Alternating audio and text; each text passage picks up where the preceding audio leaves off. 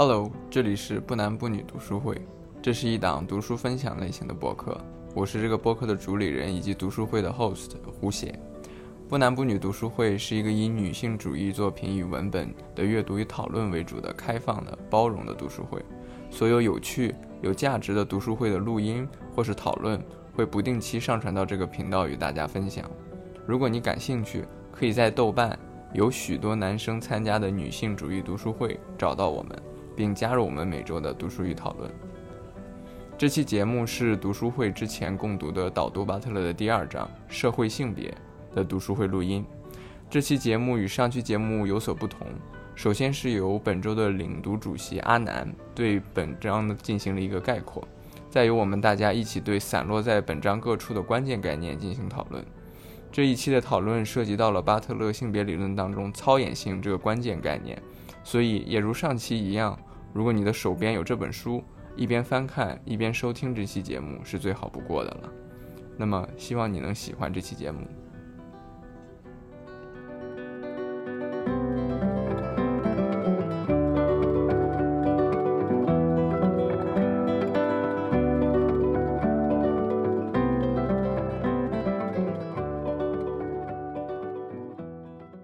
那我开始啦，第一次讲，如果讲的不好，你们就直接打断我就好了。今天是就是导读巴特巴特勒的第二章社会性别，然后这一章主要就是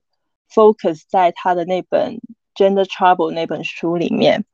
然后两个比较重要的重点，一个就是一个关于主体的论述，一个关于超演性的论述。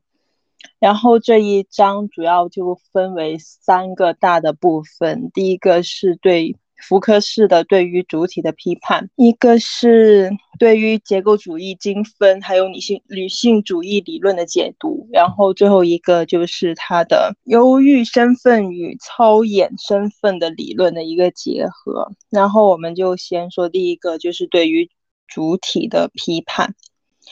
这本书就是他通就这一章里面，他就说这本书主要就是认为就是关于女女性主义这个研究的主体到底是什么。像我们平时在做研究的时候，epi epistemology 的那一部分，就是我们要研究的那个东西是什么。呃，就他就是很反驳有一些女性主义所说的主体是全体女性这一件事情，就是把女性当做是一个以固有的概念去进行分析，然后巴特勒就认为说女性是在。一个形成中的概念，它不是一个固定的概念，而是一个形成的概念，是不断的受到社会文化然后语境的一个影响，然后接受各种意义上的改变，或者是各种理论的影响。它是一个没有过去也没有未来，就是没有起点，也是一个没有终点的一个概念。呃，所以就是应该它是一个没有一个很固定的定义。然后这种他的这个对于性别还有对于女性这样的一个解读吧，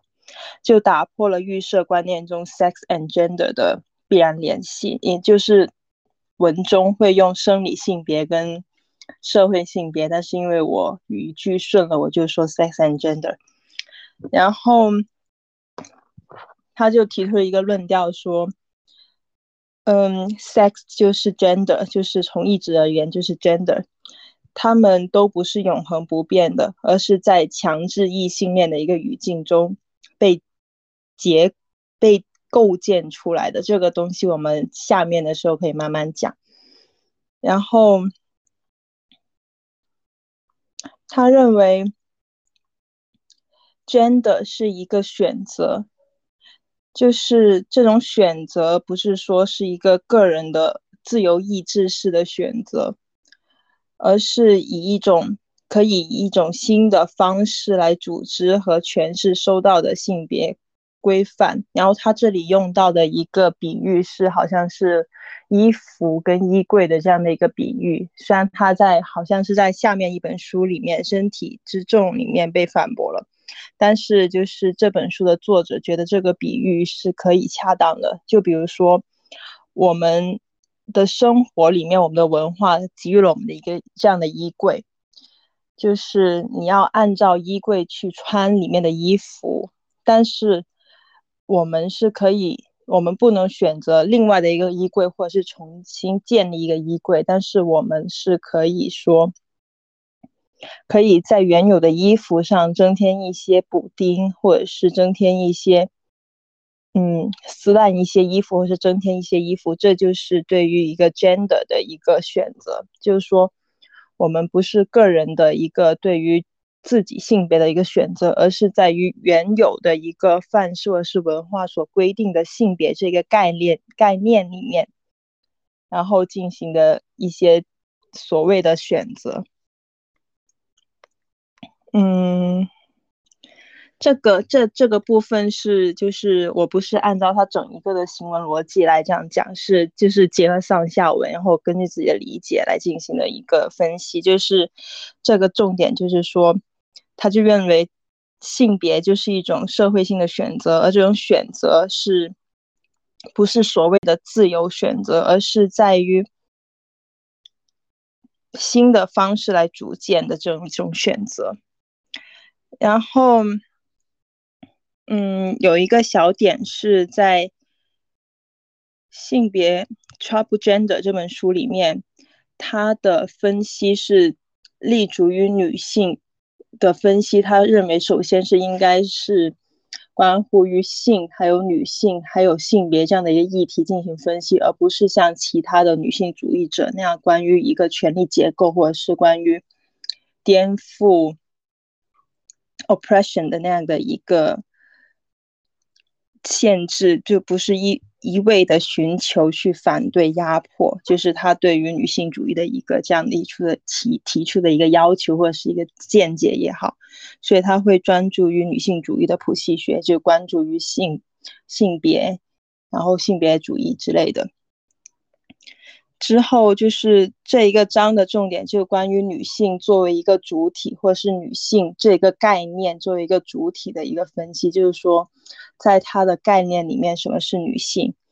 然后之后它的第二个部分是关于结构主义、精神分析和女性主义的理论的解读。就在这一个部分，我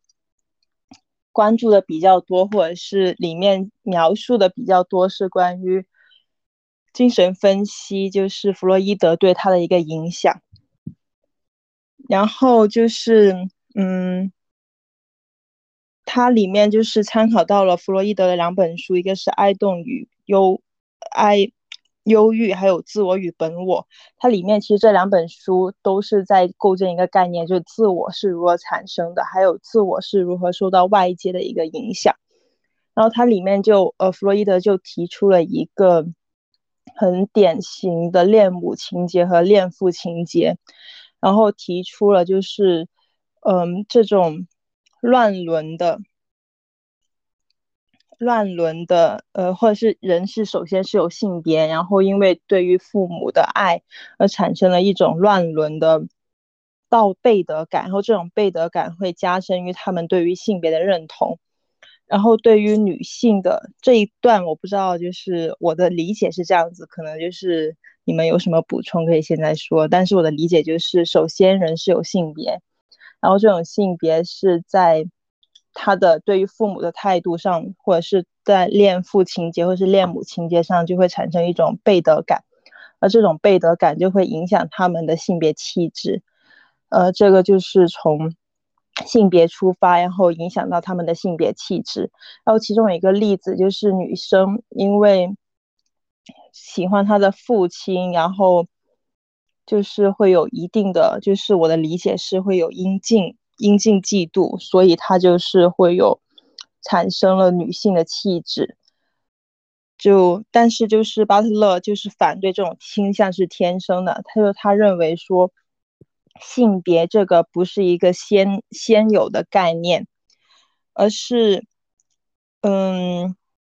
它是一种对于同性同性父母或异性父母认同的结果，而不是一种原因。就是欲望不是天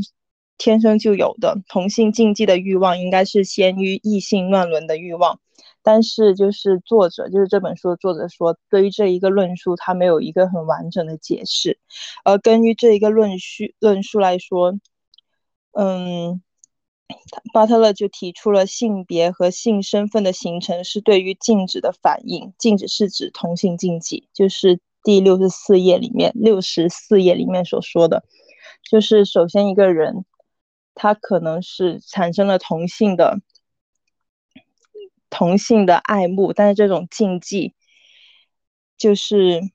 导致了他产生了他自己的一个性别的气质，就是这样的一个论述的论述，个人的性别气质是如何产生的。然后这是关于他的 gender 的一个产生，就是关于他本身的性别，然后乱伦的禁止啊，不是那个同性。禁忌的禁止，然后这种导致了他的气质，然后他这里又有一个论述说他的 sex 就是他的生理性别也是由于这样子产生的，就这一段就特别的违心，就是说，嗯，我们的生理性别，我们首先是有一个，呃。鲜艳这样东西，然后我们就会对同性或者是同一个属性产生了一个呃禁止的，就是禁忌。然后这种禁忌，因为我们不能够认同于我们身上，所以我们会否认，通过否认丧失来建立，而这些就会外化到我们的身体上，而产生了我们的 sex 的一个特征，就产生了我们。男性的身体，或是女生的身体，而这一种 sex and gender 的一个建立，还有他们气质的建立，就会导致了，嗯，一个叫做忧郁的异性恋这样的一个说法，就说异性恋本身就是由于我们对自己 sex 的不认同，或是。产生于这种 gender 的不认同而外化而导致成为一个异性恋，就看似正常，但其实是一个很病态。就是来源是来源于对于自身 sex and gender，还有我们对于同性的禁忌的不认同而导致的一个这样的外化，所以是忧郁的异性恋。就这一段，不知道大家有没有听得懂？嗯，然后这种忧郁的异性恋就说了他的。他们的到底他们的 sex and gender 到底是怎么产生的？就通过于对弗洛伊德的那一套理论的一个分析，还有改造，就对于他人格理论的认同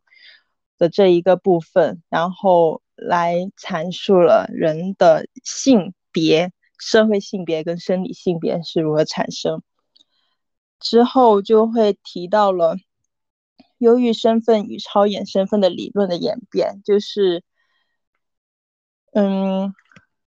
我们的性别是由于共话语、法律和话语共同产生了 sex and gender，就是说我们法律所禁止，比如说我们法律禁止了乱伦，而产生了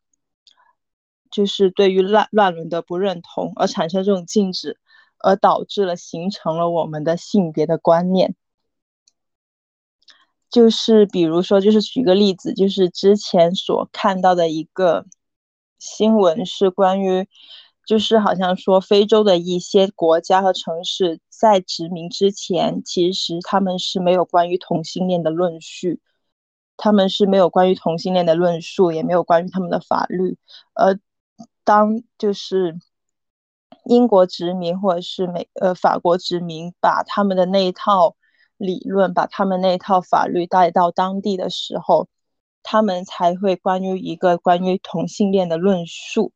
而这种论述会导致了异性恋对于同性恋的压迫，而反过来现在所提倡的反对压迫同性恋，其实也是对于这一个论述的一个拨乱反正，就这是一个小小的补充，然后就是这种。这个论点就是说，法律就是法律和话语就是社会的建构，而导致了对于乱伦或是对于同性禁忌的产生，而影响了 sex and gender 的产生。而我们就是有一个论述是论序里面说，我们身体的建立，就是身体其实分为两个部分，一个是物理的身体，比如说我们的手呀、脚呀，我们的身身体的器官，但是还有一个就是身体生理的一个刺激的建立，是根据于建构所得来的，比如说我们关于感觉的一个。建立我们对于一些感觉的排斥，我们对于感一些感觉的禁忌，是通过外界所解构、所 construct 的，然后这些。感觉就是人为的把它建立在我们的身体之上，所以我们的身体 sex 的建构，除了我们物理意义上的身体，还有就是我们感觉上的，我们感受到的我们的知觉和感觉，因此就是 sex 跟 gender 的区别就会被打破，因为从上面的论述可以看来，他们都是一种被。建构的一种概念，是是一个超演性的概念，就是第一节所所说的，就是我们这个主体是超演的，就是一直通过一直来做什么，而导致了这个概念的一个产生。所以，性别并非是由主体来表演，而是超演性的构成了主体。就是上好像是上一次大翅膀所说的，就是 performance 跟 performative 的那一个概念，就是我们的性别就是一个超演的，它既没有过去也没有将来，是通过不断的动作而进行的一个流动性的或者是一个进行时态的一个概念或者是一个主体，然后就会导致了说，嗯，如果我们的有一个，他有一句话说：“如果性别的内在真实性是虚构的，如果真实真正的性别只是一个被规定和印刻在身体表面的想象，那么性别应该无所谓真或假，只是关于一套关于原初稳定身体的话语生产出来的真实性的效应。”嗯，就是说我们所谓的现在。我的理解对这段话的理解是说，就是其实我们没有一个很概念化的性别，或是一个很刻板的性别，所有的性别只是在乎于哪一套好模仿，哪一套好用，然后就镶嵌在整一个社会的系统中，然后人们去模仿这套性别话语来进行自己的行为。就就是我自己的考虑或者是一个理解，就是比如说李银河在他的呃同性恋文化是不是这本书我忘了，里面就说到了一个例子，就是同性恋中他会两个人同性恋情侣中两个人他会无意识的模仿了异性恋中所谓的母，就是嗯。一个是主动方，有一个被动方，就好像是社会性别里面的男生的一个角色，还有女生的角角色。我觉得其实这个应该是有类似的关系，但是我不确定。所以说，所有的性别性别身份都是一种模仿，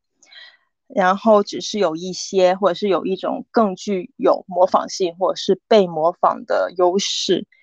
然后我们就是会通过重复这样。模仿这种性别的印象，或是这种套路，呃，不断的重复了，达到了看起来我们性别是固定的这样的一种现象。因此，就是他巴特勒就认为说，我们做性别研究，或者是我们研究性别 section gender，要做的不是否定重复，而是如何重复或者在。重复中，通过性别的争执来撬动不断重复的性别规范本身，就是如何在这种重复中，然后增添或者是改变一些原有的结构。然后这本书的作者对于这个这呃超 gender trouble 的一个评论，就主要是在于它两点，就是它也很核心的两点，就是主体跟超演性，就是很多的理论家认为说。就是他们他一直没有一个很具体的主体，没有一个很双引号的我，而导致了操作性的不强。还有就是操演性这一个概念看起来就特别的，嗯，很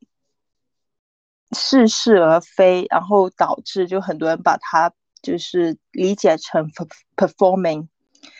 嗯。就 OK，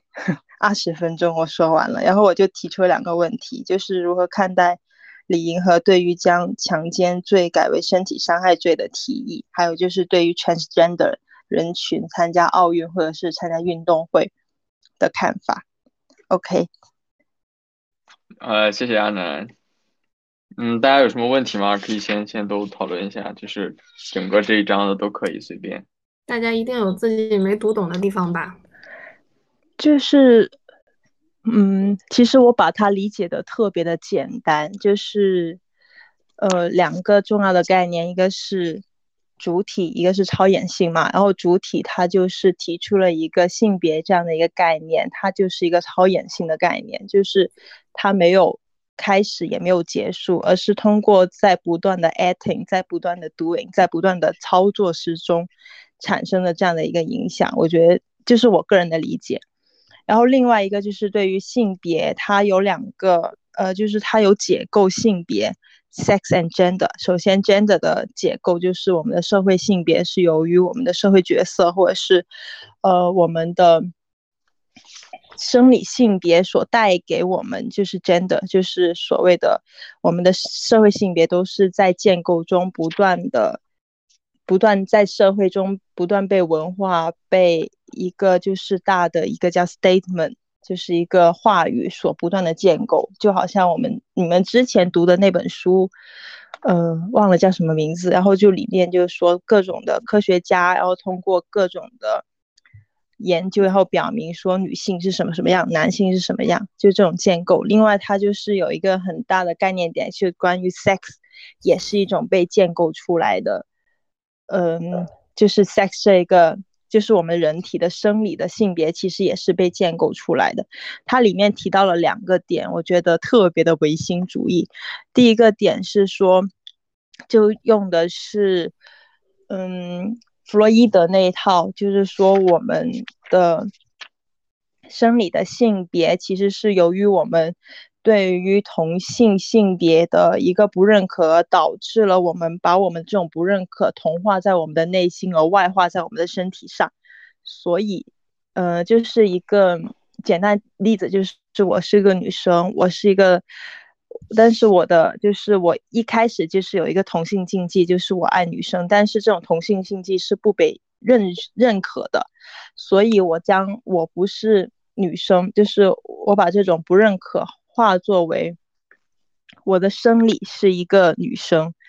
就是听起来很要，而且特别的违心。另外一个这样的论述是说，我们的生生理其实是分为两个方面，一个就是我们所说的身体，另外就是我们的感觉，我们对身体的感觉，我们对身身体的认识其实也是被建构的。比如说，我们的感知觉也是一个被建构的过程。对，就是我觉得，就是我整本书读下来，或者是这一章读下来，对这一章就是提炼这两个重要的观点。就他自己在论述的时候，就我觉得他其实前后是有矛盾的，并且就是弗洛伊德那一套跟福柯的那一套又是有点不相容的，所以就是我只能记得很关键的那些点。嗯，然后还有一个稍微就是外显一点的一个。论述是关于我们的，就是所谓的生理跟呃 gender 跟 sex 的一个，就是之前所要有的前提的，叫做同性禁忌，其实是通于通过我们的法律还有论就话语所论述出来的。就比如说，就之前我提的那个例子，就是好像说那个。被殖民的那个国家，我忘了叫什么国家，就是好像在一九九几年才废除了对同性恋压迫的法律，但是往前它的历史来看，它对于同性恋的压迫是把同性恋压迫写在法律中，是由于殖民者把他们法律中对于同性恋压迫这一套带进去，所以才导致了后期长达一百年的压迫。因此，就是我们所谓的一些生理性别或有社会性别的一些构建，或者是这种同性禁忌，其实是根于我们的社会规范，就所谓的法律，还有我们的呃大量的话语之中，就社会话语是 content context 之中，嗯，就这样吧。然后，因为我们的。我们的生理性别跟心理性别，其实就社会性别 （sex and gender） 都是源于我们对于同性禁忌的一个不接受。因此，其实异性恋就是社会规范中正确的异性恋法是一种忧郁，是一种病态，是一种不正常的发展。OK，就是我自己的理解跟总结。要不我再分享一下我写的笔记吧。嗯，好，欢迎欢迎。嗯，我觉得这章也大概有两三个重点吧。我觉得第一个是有两个跟阿南是一样的，第一个就是他说的主体，第二个我觉得是他刚才说的，由于异性恋和异性恋秩序那个，再一个就是操演性。然后我觉得主体这块最有趣的是，这是我自己的解读哈，就可能巴特勒不是这么想，但我觉得他，我觉得巴特勒他在《Gender Trouble》开头第一章他就明确指出来说，feminism 女性主义。跟 woman 是相矛盾的，女性这个概念是根本上应该被我们所拒绝的。因为当我们在说呃女性主义是为了女性的解放的一个运动的时候，我们已经创造了这样的一个女性的一个固化的一个确确实实存在的主体。但是巴特勒就是说，女性这个主体本身就是由异性恋的这样的一个压迫的一个秩序所构建出来的这样的一个概念，或者说这样的一个主体，它本身就是被构建出来的。那么，女性当在使用这个构建出来的本身就就就是压迫性的一个概念，并且认同这个概念，然后呢，并且还想要以这个概念为主体出发去构建一套呃把自己从压抑当中解放出来的理论的时候，那么这个尝试是注定要失败的。所以这也是他从主体一开始讲这个概念的原因，这是我觉得。然后最有趣的一段是在第第五十二页，我看我能不能把 PDF 共享一下。我觉得应该是这本书的一个整个核心吧，我自己这么觉得，就是一个是这个 sex，一个是 gender，一个是 masculinity 和 femininity 这样一个三元组吧。我们说就是生理性别、社会性别和女性气质，然后男性气质这样一个三元组。呃，我觉得巴特勒《Gender Trouble》这本书本质上就想把这个三元组的这个链条给打破掉。也就是说，当我们在说一个人是女生、女女性的时候，这里说嘛，他说。有这样的一个共同的预设嘛？我们认为这三者是一个，就怎么说，形成一个三稳定的三角形，然后呢，定义了我们对性别的所有的概念。一个人如果是生理上的女性，那么她就是女性，女性气质，女性的特征。然后呢，OK，那么她既然是女性特征，那么她就就对有男性有欲望，所以说她就是 gender 上的就是女性。生理，然后性别气质，然后再是这个社会性别，这样一套的流程走下来，我们完成了一个社会的定义。然后巴特勒其实他这本书吧，相当于把这三个链条都打断了。它本质上在说，我们 biological 的就是解剖学意义上的这个生理学上的呃性特征的不同，跟我们称之为男性和女性的这样一个个体这样的一个链链接是不存在的。然后呢，再一个，女性和男性他们所展示出来的不一定就是对应的是男性特征，呃，男性气质和女性气质。然后把这个链条也斩断，这是我对他这本书目的的一个理解吧。嗯，哦，然后他提到一个，是性别不是预先存在的。他说性别是我们在做，而不是一个是的东西。也就是说，他他本质上认为，在第一章我记得好像就有提到说，主体是个 becoming 的过程嘛，对吧？我们在第一章讲，呃，上周分析主体是就是说，一个人的存在，它不是一个确确实实的存在，对吧？它是由呃，各种各样的我，各种各样的我们通过对别人的印这个影射，然后来得到了我们的一个确认。所以说，它我们永远是在生成的一个主体。然后我觉得巴特他他这里做了一个更进一步的延伸，他就觉得说，主体其实就是由嗯，我们就是被定义的，我们没有说独立的主体而言，就是说。当当我们问说 Who are you 的时候，当我们说你是谁的时候，我们总是说 OK，我是个学生，我是个父亲，然后我我是谁谁谁，我干什么，或者说我是个什么什么样的人。但是当我们说这些概念的时候，呃，我们总是以以别的为参照物的嘛。当我说我是学生的时候，我是必须有个老师在这里，有学校在这里，然后呢，我才能找到我对应的身份，说我是学生。当我说我是父亲的时候，我们必须说我有，必须看到我有孩子，我有家庭，我我有结婚的这样的一种绑定，然后我才能说我是一个父亲。所以我们的身份总是是被制度或者说其他人所关联的。然后呢，把这些东西都抛开掉的话。我们是不存在的，他把主体给解构掉了。就这一章一开始说的，说巴特勒把主体这个范围都解构掉了，主体本身是不存在的，它是一个后置的一个概念，是在实践中操演出来的。那回到刚才例子，就是说在我们生活中被构建出来的。在这个意义上，巴特勒就是说主体这个东西，或者说性别本身是 do 出来的，是我们做出来的。那么所以说，我们也可以 redo，我们把它重做，或者把它 undo。或者把它消解掉，可能在这一阶段是学生，但是我们选择我们渐渐的成长，这个毕业了，然后我们把我们，然后我们的身份被 redo 了，我们现在成了一个职员，我成了一个这个老板或者怎么样，然后再 redo，我成了一个父亲，就是身份它是在不断变化的。然后我觉得巴特勒他他把他把这个同样的逻辑运用到这个性别这里，那么说既然主体是这样的一个过程，那么性别跟主体的这个。认同或者说定义是相关的，那么性别它本身和主体的这样的一个定义的过程是一样的。它是一个，我们没有一个很固定的一个性别的形象，这些形象总是通过不断的实践当中，然后呢去被定义，然后再重新定义。我有个，我有个那个，我有个话想插一下，就是刚才阿南说的那个，他觉得特别违心的那部分，就是忧郁的异性恋的那部分。我认为巴特勒，我我读下来，我觉得巴特勒他是通过这个忧郁的异性恋的这样一个理论来解释刚才胡写说的，就是。主体的这个性别的特性，或者说性别的这个主体的特性，它是如何，它是如何就是被建构起来的，被形成的？我觉得是这个样子的。我觉得他是提提出了一种就是可能可能性的这个性别的主体它形成的一个一个路径，然后他去借用了弗洛伊德的这个自我的形成的这样一个过程。我我是这样理解他这个忧郁的异性异性恋的这个理论的。但是我一直认为就是。女性主义就是一个唯心的理论呀，它不唯物，我觉得，对，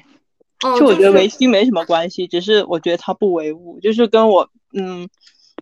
接受教育之就之前接受教育的时候会有一些冲突，所以那时候就会有一些你知道冲击，但是。就是我个人实证科学的那个证明方法有对对，它不是实证科学。就我觉得这个，我觉得这里就是说得通，而且就是它能形成一个我我可以接受的故事，我觉得还还不错。就是嗯，叙述一下的话，就是当你生下来的时候，当你生下来的时候，这个社会的呃律法律法也好，或者说是那个呃规范也好，已经准确的识别出来你是男还是女了，通过你的身体的构造。然后，因此他们禁止你喜欢同性的父母中的一个。然后接下来，他可能又禁止你去喜欢你的另一个异性的父母。然后你他禁止他禁止你喜欢你同性的父母的 这一个的时候，然后你就形成了你的你就形成了你的性别。所以说，就是如我觉得这个这整个逻辑还挺通顺，就是你这个是这个社会上已经存在的律法，把你的性别。塑造了通过这样一个就是忧郁的异性恋的这样的一个那个推演的过程，所以就是这个推演，就是这一段的论述，我觉得就是巴特勒给我的感觉，他就不像是一个 feminist，他就是像一个就是库尔理论，就是很酷儿这一段，就是他所说的就是就是有一段我还不认同，就是他会批判说其他女性主义者对于。压迫的这样的一个论述，但是就是在想，如果女性主义是走她的那套，就是她这套就是对于性别的一个解构，当然是一个很重要。但是如果在社会学上或者是在一些人文科学上应用起来的话，我觉得又特别的难操作，而且 特别的理论化。对，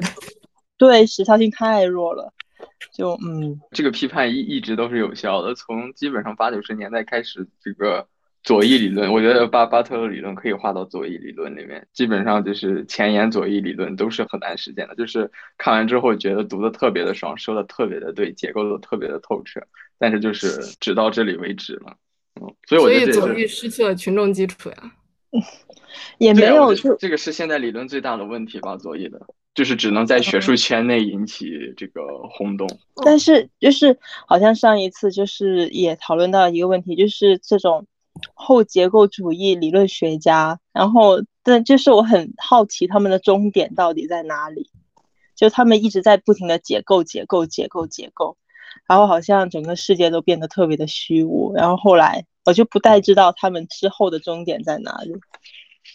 我觉得以人为本吧，啊，当当然，我觉得就这么说有点过了，因为你一说哦，因为我我说以人为本的时候，我脑脑脑海里想的是福柯，其实是。你说以人为本的时候，我想的是启启蒙年代呢。我想的是马斯洛。其实这本书我很多地方我写了，就是就是福柯，福柯，福柯。我读完半本《Gender Trouble》之后，我就跟他说说，我觉得巴特就是性别性别理论领域的福柯，就他基本上是。就是他相当于把福柯的权力理论，把它重新阐释到性别这个话题下面，然后去进行一个结构，就是很多地方都是对应的。然后，然后我说说最后那个，我就我就我就跳着说了，可能没什么逻辑，就是到最后那个操演性那块，操演性那块，我觉得就是回回到刚才我们说的那个三元组，就是性别生生理性别呃性别气质。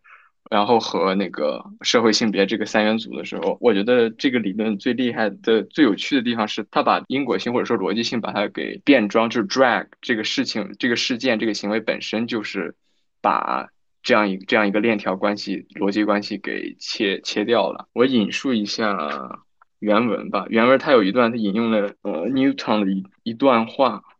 我找一找，呃，就是他说这个 drag 这个事情，它是一种。Double inversion 就是一种双重的一种颠覆。My outside appearance is feminine, but my essence inside is masculine。然后就是说，你看到我展现出来的是一个女性，但是我的实际上呢，我我自己呢是一个男性。这是第一重的一个一一一一个倒置。然后呢，第二重倒置是什么？第二重倒置是一种符号性的一种颠覆，是说 My appearance outside，也就是我的我的身体，我的 gender。Is masculine,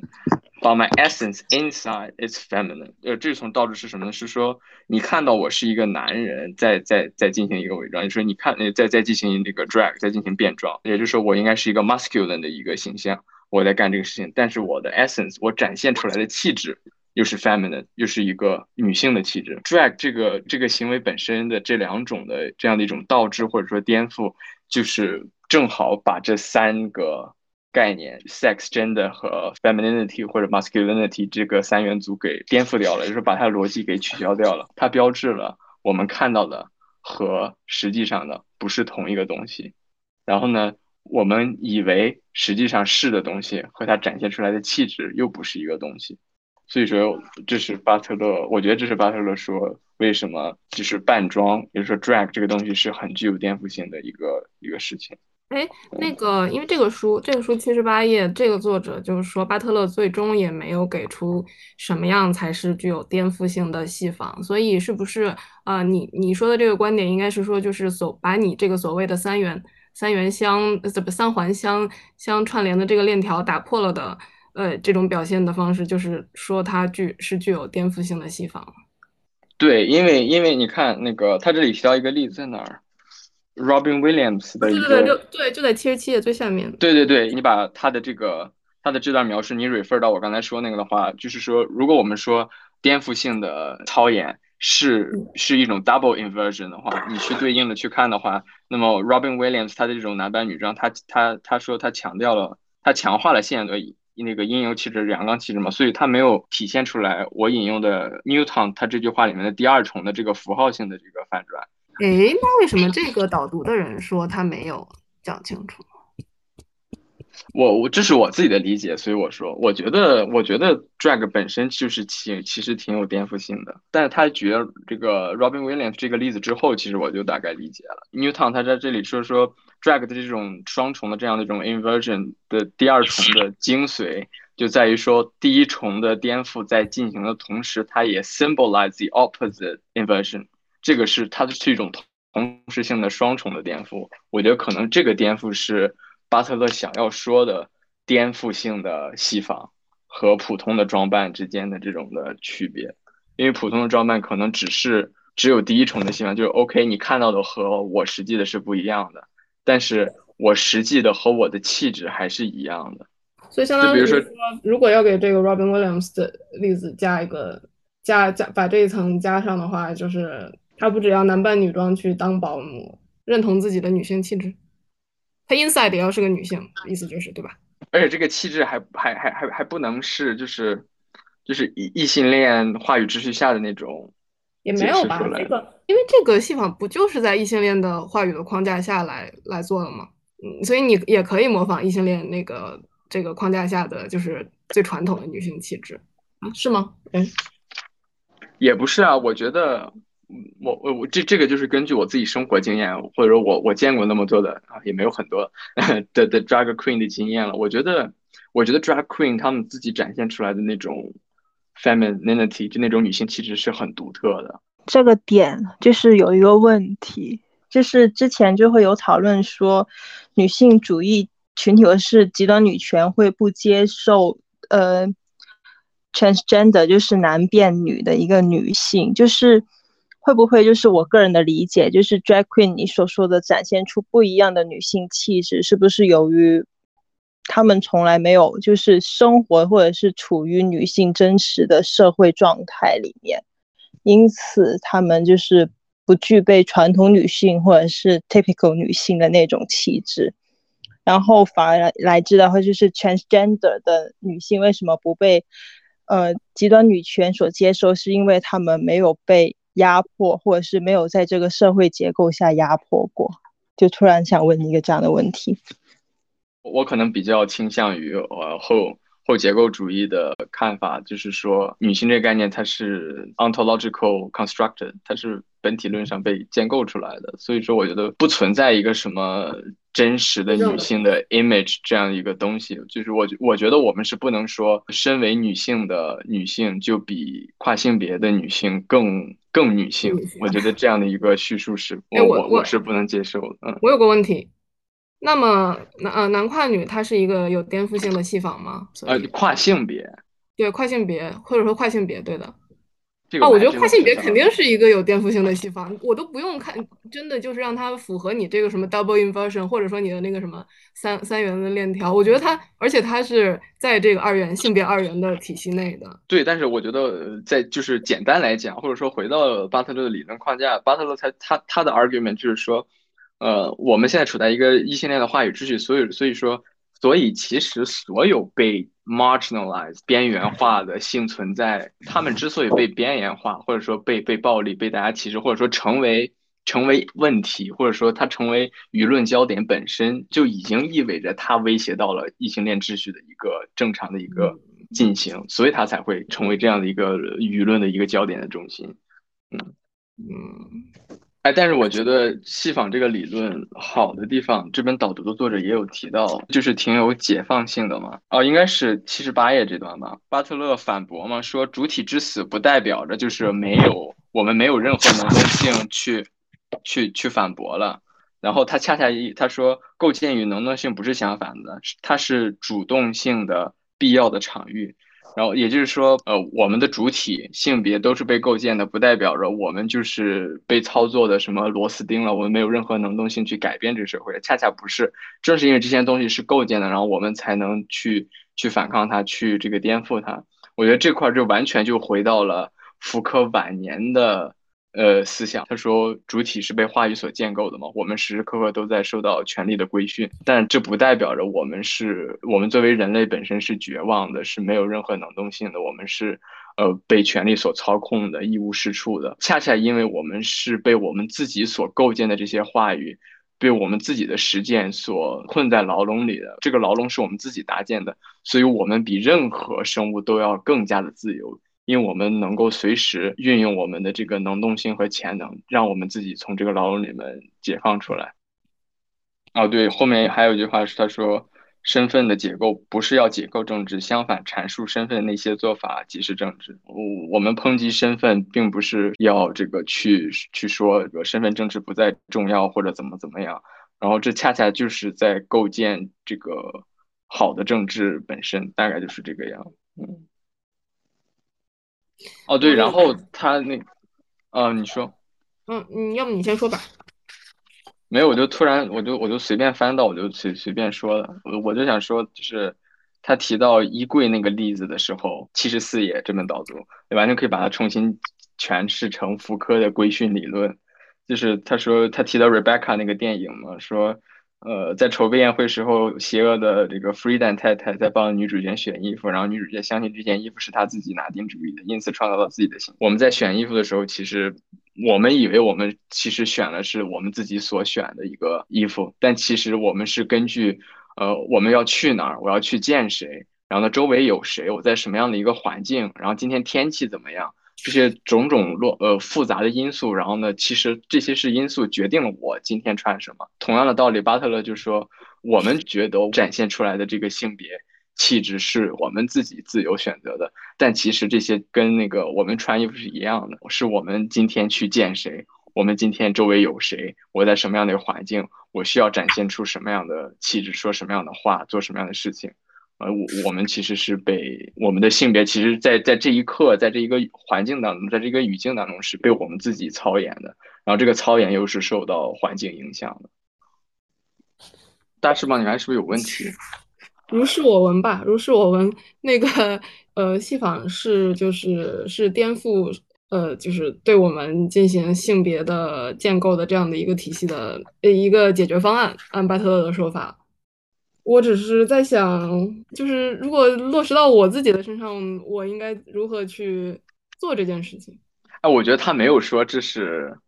我们每个人都要去做的吧。其实我我第一反应对他这个理论是说，呃，他这个理论展现出了我们现在生活的确实是一个异性恋秩序下的一一个性别环境。然后你再往前推说，我们能通过这个去反。反抗这个秩秩序本身，我其实也是有点怀疑的。通过他的这个理论，我觉得是能让更多的人意识到，说能够意识到他说的 heterosexual matrix 异性恋的这个呃话语矩阵的一个存在的。我的理解，我觉得这点是更重要的，比起他的这个实践方面，因为我觉得其实他的作为一个左翼和这个后结构主义理论，它确实实践性指导实践方面很弱，但我觉得他的这个批判力是很强的。就强在这里，意思就是说，这种戏仿的存在，它本身其实是动摇了，就是先先入为主的这些理论，就好像坚信人他动摇了生理性别的二元性一样。对，因为因为你想，如果说没有这样的一种异性恋秩序的存在，比如说像很多人说的啊，现在女性很自由啊，怎么怎么样，怎么怎么样，这个这个大家都很平等啊，怎么怎么样？那为什么我们在看到呃 drag 的时候，我们会有一种？我们说错位感、错置感 （displacement）？我们会有这样的一种感觉呢？就是好像有那么一刻，就是有那么一个很小的一个 moment，我好像模糊了他到底是男性还是女性这样的一个一个瞬间。然后我觉得巴特勒他想说的是，这样的一个很小的一个瞬间，恰恰就告诉我们说。现在的性别秩序是被构建出来的，因为 drag 这个行为本身，它创造出了这个这样一个小的裂缝，性别在这一刻被模糊了，它的一个清楚的一个界限。我我觉得这个是最最有意思的，嗯。然后我觉得他进一步推，就是说跨性别的装扮是是一种构建，是一种颠覆。那么为什么不能说异性恋本身就是一种装扮？我觉得他在构建自己理论是反着推的。他的整个性别理论的这个灵感来源是他七八十年代的时候，他说他自己，我觉得他挺酷的。他说白天读黑格尔，然后晚上去泡那个 gay bar，是是他的这个灵感来源。所以我觉得就是他其实可能在构建时候反着推的。他看到 drag 这样一个现象。然后呢，我觉得他才推出来说，既然这个样，那为什么异性恋不可以也是装扮的？对，那个，因为刚才阿南好像提到那个，就是他对于其他呃女性主义者的，或者说一些其他的怎么讲理论群体，女性主义理论群体的一些那个批评。嗯，因为我我没没没仔细看这章，但是我听了一些播客，听了一两个播客，然后我理解好像是他在性别麻烦里面，其实其实他批评的就是那种，嗯，比如说举一个例子，就是呃发达国家的白人女性群体，他们去搞的女性主义，然后他们就是，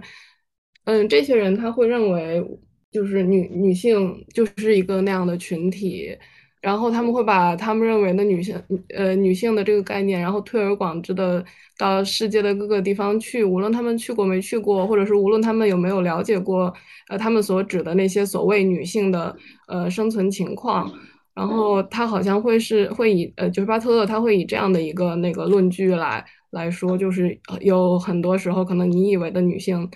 并不是女性，你以为的女性的群体它并不存在这样子。我今天正好翻乱翻的时候翻到一个词，我还其实叫做 wired，